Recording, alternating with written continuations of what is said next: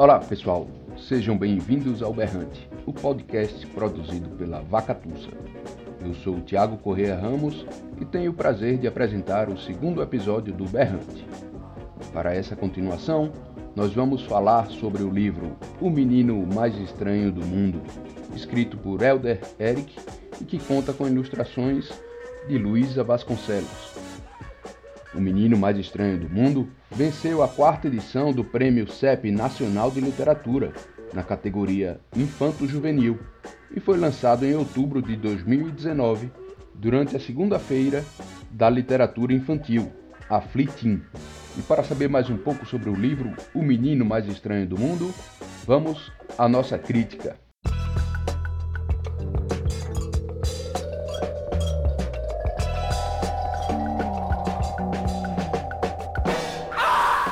Vamos começar pela edição. O Menino Mais Estranho do Mundo foi publicado num formato quadrado, de 20 por 20 centímetros. Por ter 80 páginas, a encadernação é em brochura, com capa flexível e lombada quadrada. O livro é todo colorido e impresso em papel 120 gramas, oferecendo a robustez para aguentar o manuseio das crianças, o que também reduz o vazamento das imagens de uma face da página para o seu verso. O preço sugerido é de 40 reais na versão impressa e a versão em e-book você encontra por uns 12 reais. Antes de falar do livro, é sempre importante falar dos autores. Vamos começar por Elder Eric. Ele nasceu em Garanhuns, Pernambuco, em 1979. Trabalha como professor de literatura e foi um dos fundadores do selo O Carbureto, por onde lançou seus primeiros quatro livros. Como poeta, publicou A Morte, As Plantas Crescem Latindo, Sobre a Lápide, O Musgo, A Invenção dos Avós e Rinoceronte Dromedário, este que saiu pela CEP em 2015, com o qual foi um dos vencedores do segundo Prêmio Pernambuco de Literatura, hoje o Prêmio Hermilo Borba Filho. Com o menino mais estranho do mundo, Elder Eric estreia tanto na prosa como no segmento de livros infantis. Com o título, ele venceu o quarto prêmio CEP Nacional de Literatura, na categoria Infanto Juvenil. E a ilustradora Luísa Vasconcelos é uma jovem designer, nascida em 1997 no Recife. Formada pela UFPE, ela trabalhou na CEP Editora, onde integrou a equipe vencedora dos prêmios Bronze e Prata do Brasil Design Award na categoria Design Editorial de revistas, jornais e publicações periódicas em 2019. Além de O Menino Mais Estranho do Mundo, Luísa ilustrou os livros Os Filhos do Deserto Combatem na Solidão, de Lourenço Casarré, e Um Novo Abraço, de Henrique Vale. Autores devidamente apresentados, então vamos à história. O livro conta a história de Dário, um menino traquina e com bastante imaginação. Entre suas peripécias, ele adestra um sapo, cuja língua usa como gravata, e treina uma aranha para palitar seus dentes. Na verdade, para falar em história, é preciso fazer uma observação antes, porque a estrutura utilizada em O Menino Mais Estranho do Mundo foge à tradicional narrativa de três atos, começo, meio e fim, ou apresentação, conflito e resolução. O menino mais estranho do mundo é construído por uma sequência de acúmulos de fatos e de sucessão de causos sobre o personagem, a exemplo do que ocorre no clássico O Menino Maluquinho de Ziraldo. Um formato que permite a Elder Eric libertar sua criatividade, gerando imagens e situações bem divertidas, tornando Dario um personagem bem particular. Algumas dessas imagens, inclusive, já estavam presentes em obras anteriores do autor, como A Invenção dos Avós e Rinoceronte Dromedário. E por sua vez, toda essa liberdade acaba por render belas e divertidas ilustrações de Luísa Vasconcelos. Se por um lado ela segue estritamente aquilo que está no texto, materializando em imagens as ideias de Elder Eric, por outro, ela dá uma importante contribuição ao livro ao optar por trabalhar sempre com o recurso do fundo branco nas ilustrações, o que evidencia a solidão e o isolamento do menino Dário, fazendo ocupar esse deserto com sua imaginação. Bom, então eu dou três estrelinhas ao livro O Menino Mais Estranho do Mundo. Pelo exercício de imaginação e estranheza provocada pelas ideias do menino Dário, dando novos significados ao que a gente mal presta atenção, de tão corriqueiro. E também pelas ilustrações de Luísa Vasconcelos, que embelezam a edição e ao mesmo tempo materializam as invenções de Elder Eric. Enfim, um bom livro para ler com as crianças e dar um exemplo de como a estranheza de alguém pode significar criatividade. Lembrando, essa foi a minha avaliação, a avaliação de Tiago Correia Ramos. Se você também leu O Menino Mais Estranho do Mundo, tem outra opinião e gostaria de comentar, mande uma mensagem de áudio para o nosso WhatsApp DDD 81 99 182 3859 ou para o nosso e-mail podcast.berrante@gmail.com. Agora vamos para a segunda parte do nosso podcast, trazendo a entrevista que fizemos com o escritor Elder Eric. Entrevista, entrevista, entrevista. entrevista. Elder, esse é teu primeiro livro infantil. Foi publicado agora pela SEB. E, mas, assim, você já trabalha com esse universo infantil, já começa a aparecer já, pelo menos na a invenção dos avós, é, no rinoceronte dromedário, começa a aparecer também. Tem algumas coisas que, que já começam a aparecer. Eu queria que tu falasse um pouco dessa trajetória, desse seu interesse por esse universo infantil. Embora os outros não sejam livros infantis, uhum. mas tem uma, uma questão pegada, né? É, a perspectiva, o olhar infantil ali para descrever o mundo, né? Com a inocência. Quem, quem me alertou sobre isso aí foi uma professora lá na faculdade, Giselda, numa apresentação de trabalho. Eu apresentei o trabalho e tal, e quando terminou, ela pediu a atenção de todo mundo e disse: Vocês viram o que Helder fez? E eu, o que é que eu fiz de errado? Aí ela foi falando: Helder, ele tem um jeito, uma fala que ilustra muito para a criança. A fala dele é muito esclarecedora. E naquele momento eu não estava compreendendo, eu achar que era uma crítica dela. Uhum. Ela estava dizendo que meu trabalho era infantil e que não alcançava um nível acadêmico da universidade e tal. Aí, depois foi que os amigos disseram assim: Tu viste o elogio que a professora te fez? Eu disse: Qual? ela falou que tu tem uma habilidade de ilustrar, de falar para criança. Aí aquilo ficou na minha cabeça assim. Aí, na, na, mesma noite, eu cheguei em casa e comecei a rabiscar alguma coisa. Que seria um, um livro sobre é, jabutis. Jabutizinho, né? Os jabutis que perdem a mãe e depois saem para procurar a mãe. E nunca fui adiante. Quer dizer, foi. Tinha 60 páginas, aí eu desisti. Por que eu desisti desse livro? Pela questão da linguagem. Se tem uma coisa que é difícil, é escrever para criança. Porque eu fui na ilusão de que a professora falou e que eu conseguiria, eu não consegui. Então, assim, desde a faculdade eu venho tentando escrever para criança e por que eu não consigo? Porque, ora, fica uma coisa muito didática, muito, eu acho assim, tá muito subestimando a inteligência da criança. Tá muito bobinho. E criança não é boba, criança é inteligente. Aí, se a criança não é boba, eu quero fazer uma coisinha um pouco mais elevada. Só que esse elevado já é um elevado que foge do universo da criança. Aí, até eu acertar a mão, eu só consegui de fato nesse livro aqui. Mas você falou certo. Nos outros livros eu já ensaio alguma coisa, até pela linguagem e pela temática. Uhum. Né?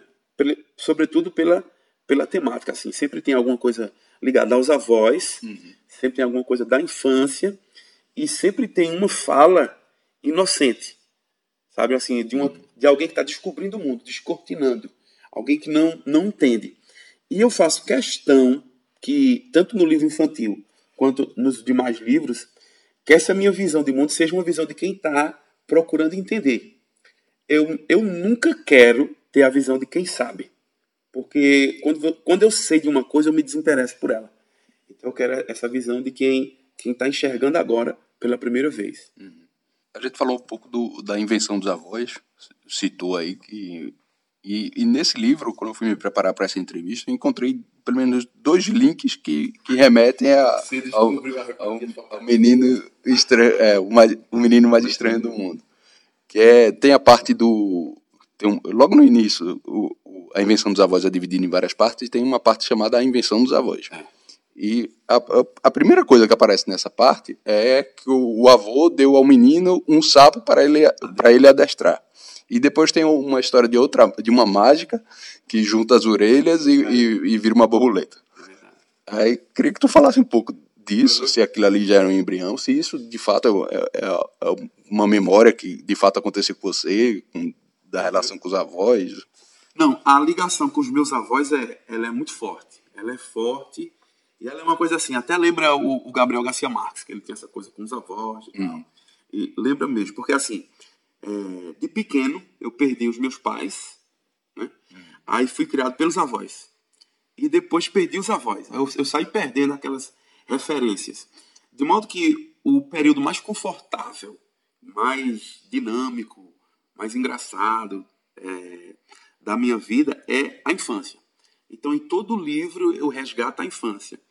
E nesse livro aqui, As Plantas Crescem Latindo, se você analisar direitinho, tem coisas nesse livro que casam com o que está no livro é, Rinoceronte Dromedário. E tem coisas de rinoceronte dromedário que eu saí colocando aqui. E tem coisas do, da invenção dos avós que eu saí colocando aqui. São pedacinhos, né?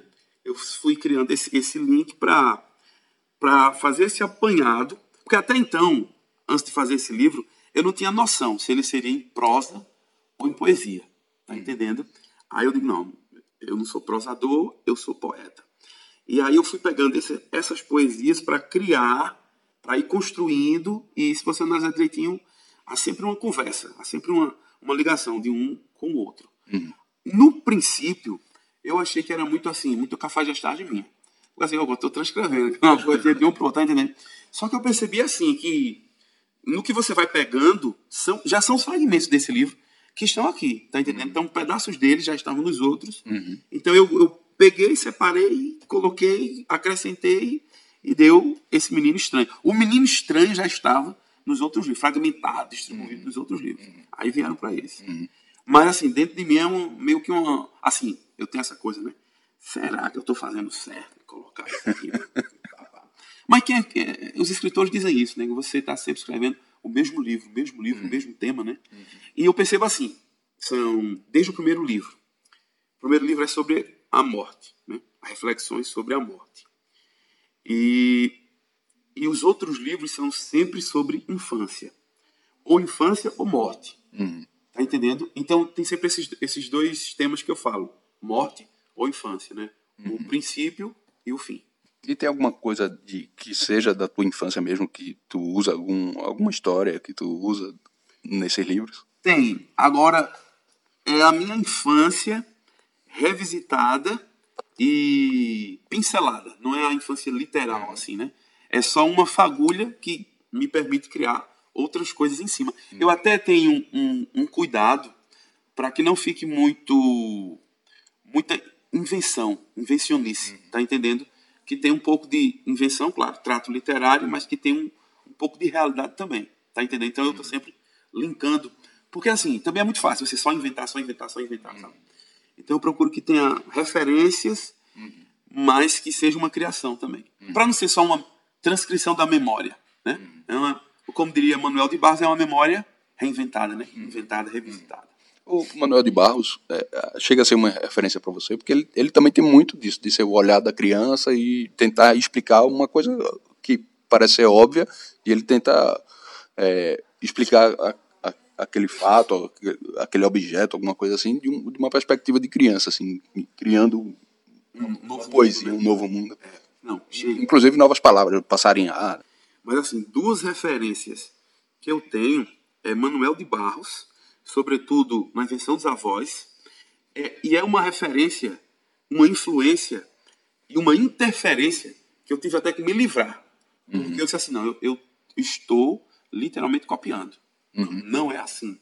Então tem algumas passagens que eu disse, não, é uma cópia. Vale como exercício, mas isso aqui não é o Elder. Tá entendendo? Então também, é sempre assim, né? No começo sempre tem uma referência. Uhum. Então tem essa referência dele, essa visão que você falou, de quem não sabe que é o mundo, uhum. quer aprender e inventa palavras uhum.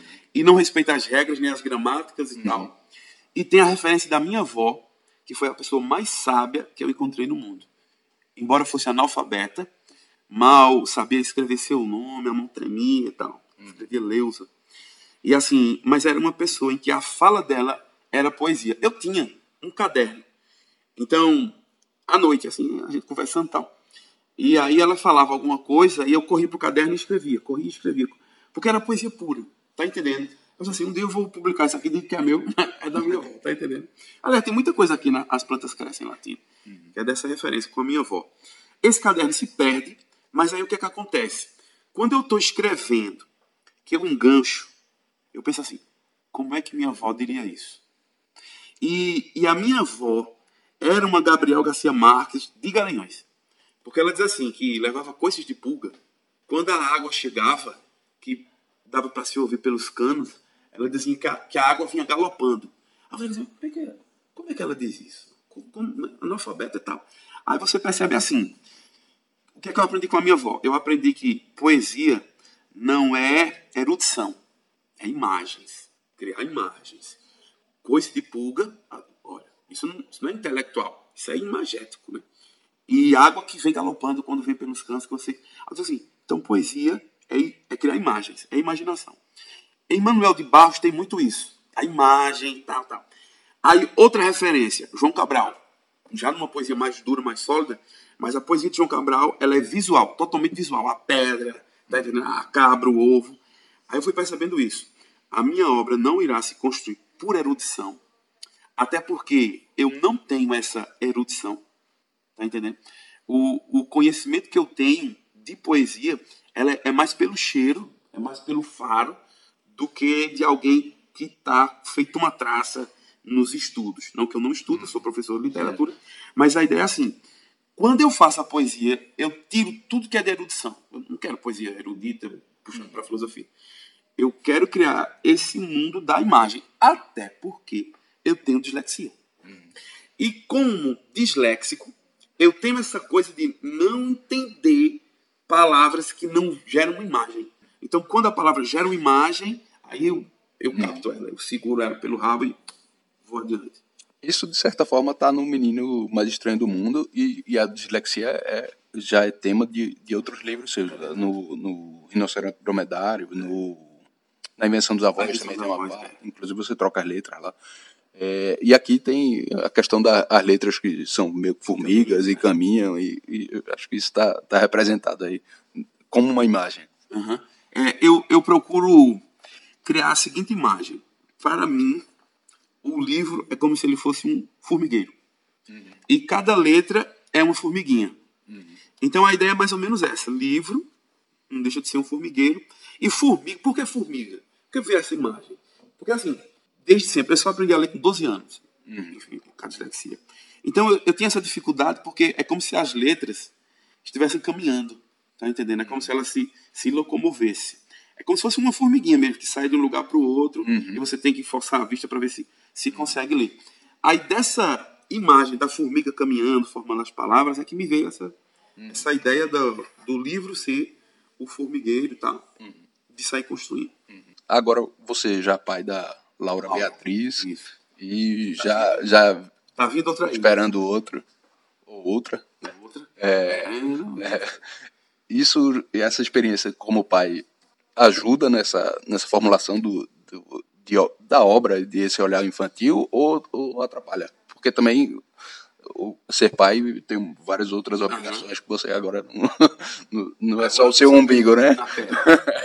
É, é assim, até então, toda a, a, construção literária ela veio sem essa experiência do ser pai. Veio da experiência da criança que eu fui. Uhum. Mas eu enxergo agora, na minha filha, um pouco do que eu fui. Porque foi, não foi, tem, tem uma hora, um momento ou outro, que eu meio que me desligo, assim, eu me desconecto do nada, assim, até dirigindo, já, já vou confessar aqui, mas já atropelei um mototaxista, me desligo, me desligo, tá, não foi nada grave, não. É, inclusive era um mototaxista que, que eu pegava quando não tinha grana, não tinha carro e tal. Aí tá doido, cara. Aí assim, tem hora que eu me desligo. E eu percebo que a Laura foi, não foi, ela entra num mundinho dela, assim, tá entendendo? Aí eu disse assim, olha, sou eu. Tá entendendo? Isso aqui da sobrancelha de Laura parece muito comigo. Ela tá sempre fazendo assim, tá entendendo? A sobrancelha fica pesada. Aí eu digo, sou eu, sou eu menino, sou eu criança. Então eu olho para Laura e, e, me imagino e já tem um livro que é inspirado em Laura. As, as observações de quem é Laura. É como se eu me reencontrasse. Né? Uhum. Laura me faz reencontrar com a infância. Uhum. Ela me liga. Que se tivesse um botão aqui, um botão aqui, Helder, você quer seguir para frente ou você quer voltar para a infância? Antes de Laura nascer, eu apertaria esse botão para voltar para a infância. Uhum. Porque os meus heróis, as minhas referências, os meus pais, todo mundo que estava vivo, que, que me cuidava, tá, tá ali na infância. Só que com o nascimento de Laura e desse outro, ou dessa outra criancinha que vem aí, eu não quero mais voltar. Porque eu quero acompanhar o desenvolvimento de Laura. Tá entendendo? Eu quero ser pai, agora sou pai. Tá entendendo? Então, assim, eu tenho esse apego muito forte só que agora eu não preciso voltar só na memória, porque eu posso observar e enxergar em Laura essa infância, uhum. essa referência. Queria que você falasse um pouco da tua experiência como professor de, de ensino médio, de cursinho, de pré-vestibular, né? É, se, se essa relação com que, que já ia outro público, uhum. não é o público infantil, mas é, é, é uma novas gerações com, com interesses diferentes uhum. e como é que isso te ajuda ou atrapalha na tua, na tua vida de escritor? Assim? É, é assim. Eu, eu dou aula a alunos que alguns já me conhecem de livros, uhum. porque são aqueles que gostam de livros. Uhum. Mas, em termos percentuais, é um público muito pequeno que gosta de livro. Mas tem um aluno que, que não gosta de livro, mas gosta do professor. Uhum. E por gostar do professor, ele passa a gostar do livro. Tá? Então você, você vai conquistando. Agora, assim, não, não é uma grande conquista, não é um grande público. É um ou outro perdido, assim.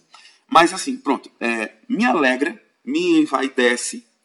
Quando eu entro na sala, e o, o aluno está com um livro meu e fica olhando para mim. E quando eu olho, ele mostra o livro e tal. E, e aí eu vou lá, dou uma palavrinha com ele. E isso me envaidece muito, tá entendendo? E essa relação de, de dar aulas para alunos gostarem de literatura, ela acontece da seguinte forma, né? Eu procuro sempre nas aulas ser o menos erudito e o mais popular, porque eu gosto da erudição, mas eu acho que para a literatura você precisa ser popular, adaptar a sua fala à fala do jovem para que o jovem identifique e pegue ali uma coisa que é sua, uhum. da, da, sua referência. Então, assim, eu estou sempre tentando, nas aulas, fazer um link com a realidade, uhum. com o atual, com uma série, com um filme, uhum. com uma imagem, com um, uma discussão política, uma coisa ou outra. É sempre fazendo esse link. Uhum. Então, eu acho que a aula fica, de certa forma, atrativa, divertida, porque eu procuro fazer a, a alegria dos meninos e tal, e prossegue. E vai. Uhum. E, e, acontece. Mas assim, eu percebo que enquanto professor, se eu não fizer um link da literatura com a realidade, a aula não funciona. Uhum. Ela, ela fica chata. Uhum. Tá entendendo? Ela pode ficar interessante para mim. Uhum. Como eu já fiz no passado. Eu já dei aula e disse, nossa, que coisa. Só que, nossa, que coisa na minha cabeça. Uhum. Para o aluno, não. Ele não estava entendendo. Uhum. Aí agora eu faço com que os dois se divirtam trazendo essa ilustração, sabe? Hum. É, de vez em quando eu uso um poema meu para ilustrar, pá, pá, pá, e eles perguntam como é que o senhor teve essa ideia, blá, blá, blá. Uhum. e aí vai, vai criando esse link assim. Uhum. Mas a experiência de professor ao longo dos anos me mostra assim que você tem que adaptar a fala, não é rebaixar, uhum. é adaptar uhum. a realidade do aluno. Aliás, é tudo, né? Você começa a estudar uma coisa que não tem link e relação nenhuma com a sua vida. Nossa, mas sem sentido. Tá entendendo? Então quando você liga assim, ele funciona a aula. Entrando no menino mais estranho do mundo. É, ele, ele ganhou o prêmio CEP, Nacional de Literatura, na categoria Infanto Juvenil, 2018. É, tu já tinha esse livro escrito ou foi veio a reboque do, do prêmio, ah, tem aquele prazo ali, eu vou tentar fazer, uhum. porque, que, é, que é bem comum se acontecer, né? O cara corre para fazer. Pronto, eu, eu corri para fazer. O que eu tinha era o seguinte: eu tinha alguns poemas, mas que não davam a quantidade de páginas. E aí, quando eu passei a ler, aí foi que não deu bem, porque eu saí tirando muita coisa. Então, eu fiz esse livro para o prêmio. Uh, sempre lembrando as referências dos outros livros, eu fiz para o prêmio. Mas eu tinha, eu acho que mais dois livros para criança. Só que sempre me batendo naquela coisa. Esta linguagem é uma linguagem para criança Uhum. ou é, o de acha que é para criança? Os outros livros são em prosa, tá entendendo? Inclusive, eu estou sempre revisitando esses livros e estou sempre alterando. E, e a cada alteração eu acho que melhora. Só que quando eu volto, eu acho que tá pior, tá entendendo? Não entendi como é que tá. Mas assim, eu acho que é o meu futuro. O meu futuro. Eu já tenho essa pegada. Não vou deixar de escrever para adulto de forma alguma. Só que o meu escrever para adulto não exclui o escrever para criança. Até porque tem essa ligação. Tem esse... Foi uma senhora que disse assim: minha, li... minha filha, minha neta de sete anos está lendo seu livro, que era As Plantas Crescem Latindo. E assim, isso me deixa alegre. Ó, quer dizer que tá, alcança várias pessoas, né? Já é um pouco mais diferente desse, do- da morte. Esse aqui também já é um pouco mais, né? Esse aqui já é mais é experimental, né? sobre a lápis de música. e tal. Mas eu penso que a minha pegada agora vai ser escrever para criança, mas é sempre isso. É sempre o não conseguir, o não ter acertado ainda a mão da linguagem. Mas eu gosto disso, da busca. Porque eu acho que quando você acha a fórmula, você se acomoda. Então, essa coisa da busca, de. Tá entendendo? E a autocrítica, né? Não, acho que não tá legal, não tá legal. Mas aqui eu fiz tal. Quem me chamou a atenção também foi com esse livro aqui, O Rinoceronte Dromedário. Foi Walter, Walter Moreira Santos. Walter Moreira Santos. Ele chamou a atenção e disse assim: olha, você tem uma pegada boa para criança. Eu digo, olha, já é um cara que, Uhum. que escreve para Que escreve para criança. que tem prêmios Uhum. e que não é muito não é muito comum porque escritor tem a sua vaidade escritor quer o seu o seu sozinho em cima si. não é muito comum ele ter che- chegado procurou perguntou se eu tinha alguma coisa a gente já fez até um trabalho uns poemas ele, ele ilustrou tá entendendo tem uma parceria eu acho assim eu gostei muito disso de, de uma pessoa que que já é uma referência dizer assim "Ei, vem cá chega aí Tu consegue, tá entendendo? E foi assim, por, por influência dele, que eu disse, não, então eu vou adiante mesmo. Eu vou adiante. E a partir do prêmio, é, como é que foi o processo de edição até chegar no livro mesmo? É, chegou a ter alguma, alguma alteração? É, você teve contato com a Luísa, Luísa Vasconcelos, que foi a ilustradora, chegaram a, a trocar informações? Como é que foi esse processo? Ou se foi uma surpresa para tu quando chegou? Foi, foi, é. Não, foi assim. O livro ele sofreu alterações. Eu coloquei alguns poemas para dar uma encorpada. Tanto é que ele é, ele é um livro infantil, mas ele é meio diferentinho. Ele é meio gordinho e tal.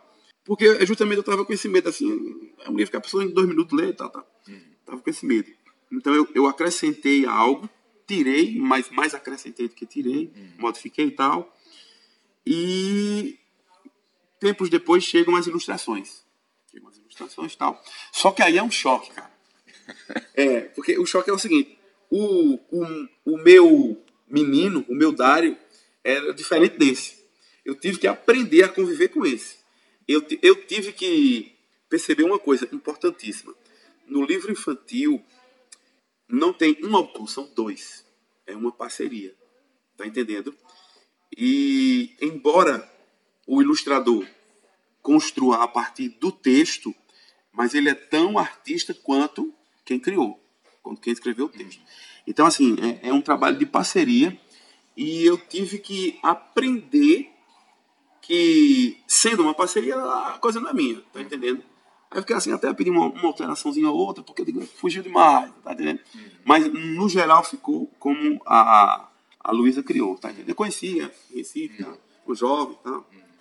E, e foi isso. O grande aprendizado na edição desse livro era uma coisa que eu sabia, mas na teoria, que é essa coisa da, da parceria. Porque sempre que eu leio um livro infantil, primeiro eu vou para as imagens, depois eu vou para o texto. Assim, né? Já é o segundo prêmio que você ganha, que é o foi o primeiro foi o prêmio Pernambuco com rinoceronte dromedário e o e agora o menino mais estranho do mundo foi o prêmio CEP. É, e antes desses, você tinha publicado pela U Carbureto, que é uma editora que você faz parte, é, junto com Mário e, e Nivaldo. E aí eu queria que tu falasse da, da diferença, o, o que é que muda, é, se, se dá mais visibilidade de fato. Eu acho que dá mais visibilidade, uma vez que a editora tem os canais e tal, tem os meios para escoar Uhum. e fazer chegar.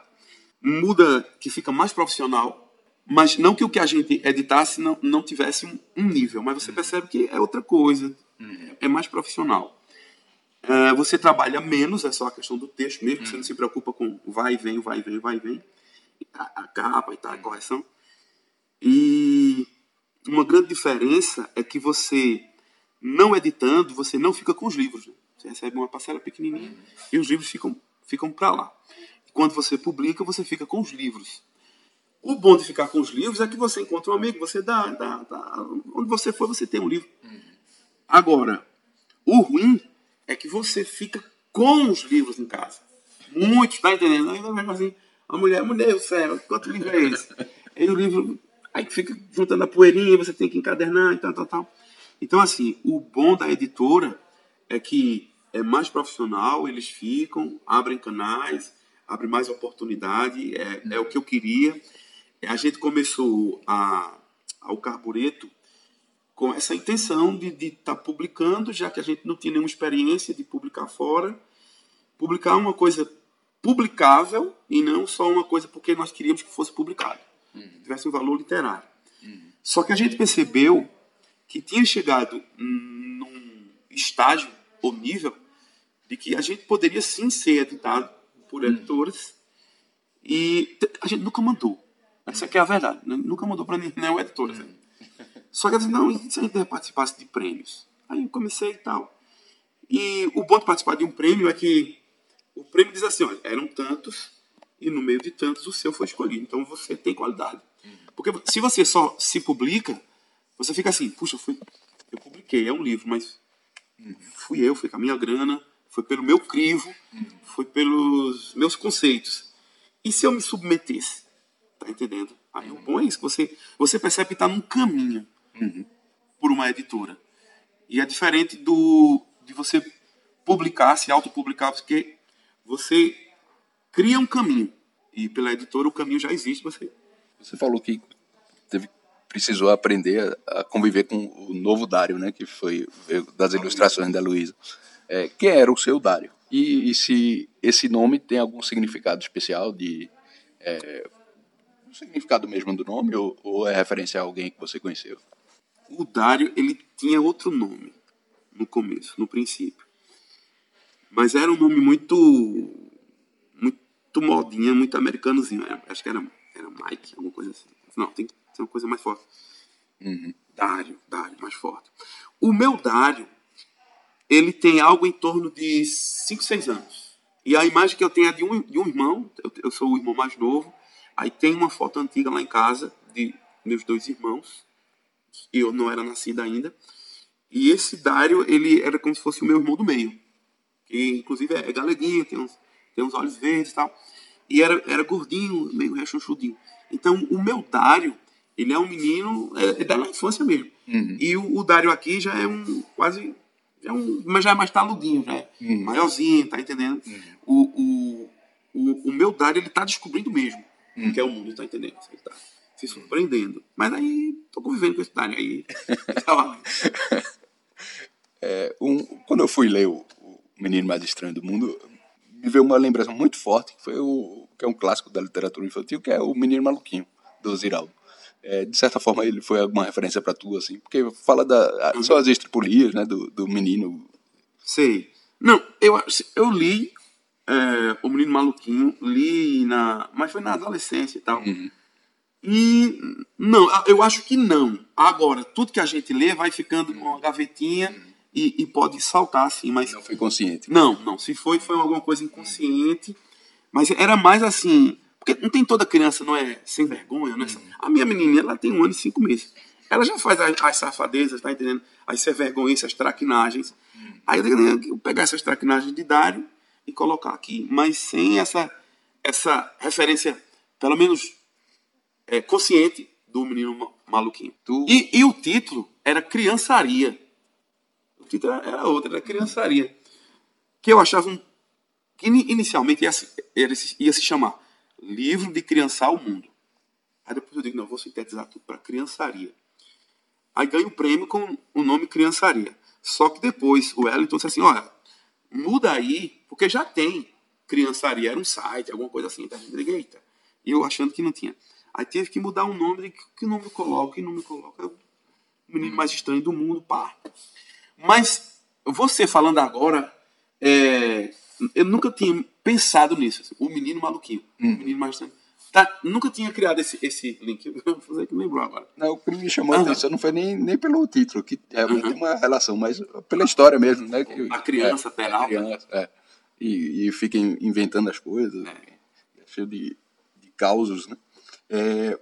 E, e, também tem uma coisa assim, que é do, do Manuel Bandeira, né? Quando ele diz assim, que a verdadeira poeta, o verdadeiro poeta é a criança. Né? E também tem uma, uma crônica da Raquel, Raquel Queiroz, que o menino chega para a mãe e diz assim: Eu estou com vontade de lágrimas. Aí a mãe estranha, vontade de lágrimas. A mãe corrige: Não, você está com vontade de chorar. Aí, vontade de chorar é o correto, mas não é o poético. Vontade de lágrimas, tá entendendo? Uhum. Aí nessa mesma crônica ela diz assim: que o menino estava é, com pouca fome e não queria feijão, queria feijinho. Aí você percebe que feijinho é o estranho e o estranho aqui é o poético. Então essa coisa estranha, essa coisa estranha, aqui vem o menino estranho, né? criar coisas estranhas, nomes estranhos. Né? Uhum. Então, o poético, para mim, é essa coisa do, do estranho, do visual e do estranho. Uhum. O lógico, para mim, não, não vira, né? Poesia. Esse talvez seja o seu primeiro livro que é narrativo, né? De, de... É, mas uma sequência. Né? Uma sequência. Mas ao mesmo tempo são é, é tipo uma coleção de causos é. de invencionistas da, da, uhum. do Dário. Episódiozinho? É e, que não segue uma, uma, narrativa tradicional, que é apresentação, uhum. conflito e resolução. É. Queria que tu falasse um pouco sobre, sobre ah. essa experiência de, de contar uma história narrativa mesmo, uhum. ao invés de ser os poemas separados. É. Pois é, é essa, essa que foi o, o grande quebra-cabeça, porque assim, é como se cada poema fosse um micro capítulo. Aliás, é como se cada poema fosse um, um caso isolado, uhum. mas que pode ter ligação com um outro ou não. Uhum. Pode a próxima página, a próxima página pode ter uma sequência uhum. ou não, tá entendendo?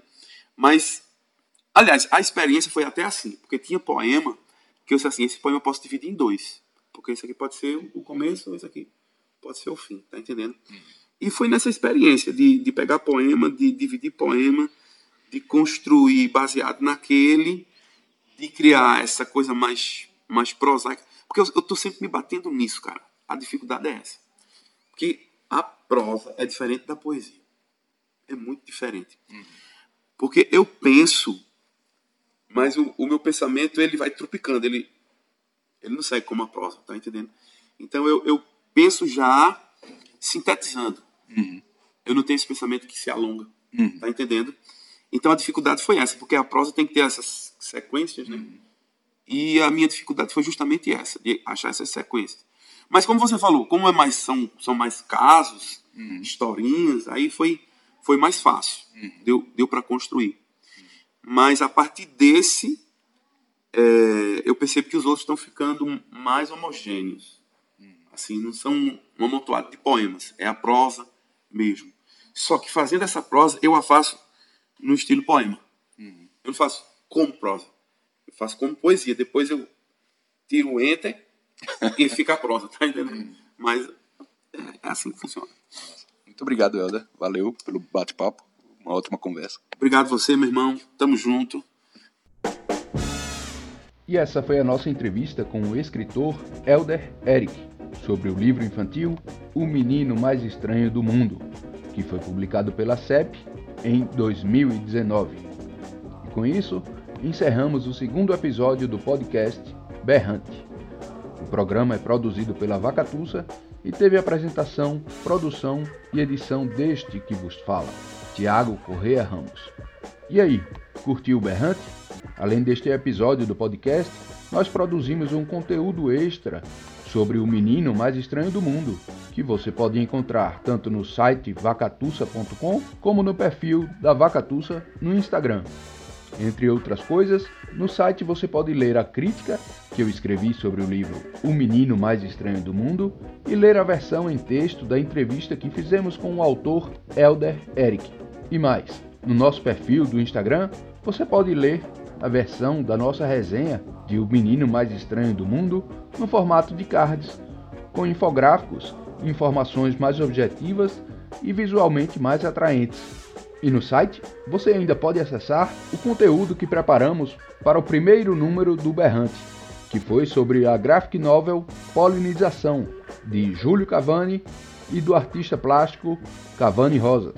Então acesse o site do Vacatussa no endereço www.vacatussa.com e nos siga no Instagram, no perfil vacatussa.editora. Para comentar, criticar e mandar mensagens para o podcast Berrante, mande um WhatsApp para o número 8199 182 3859. Até o próximo episódio.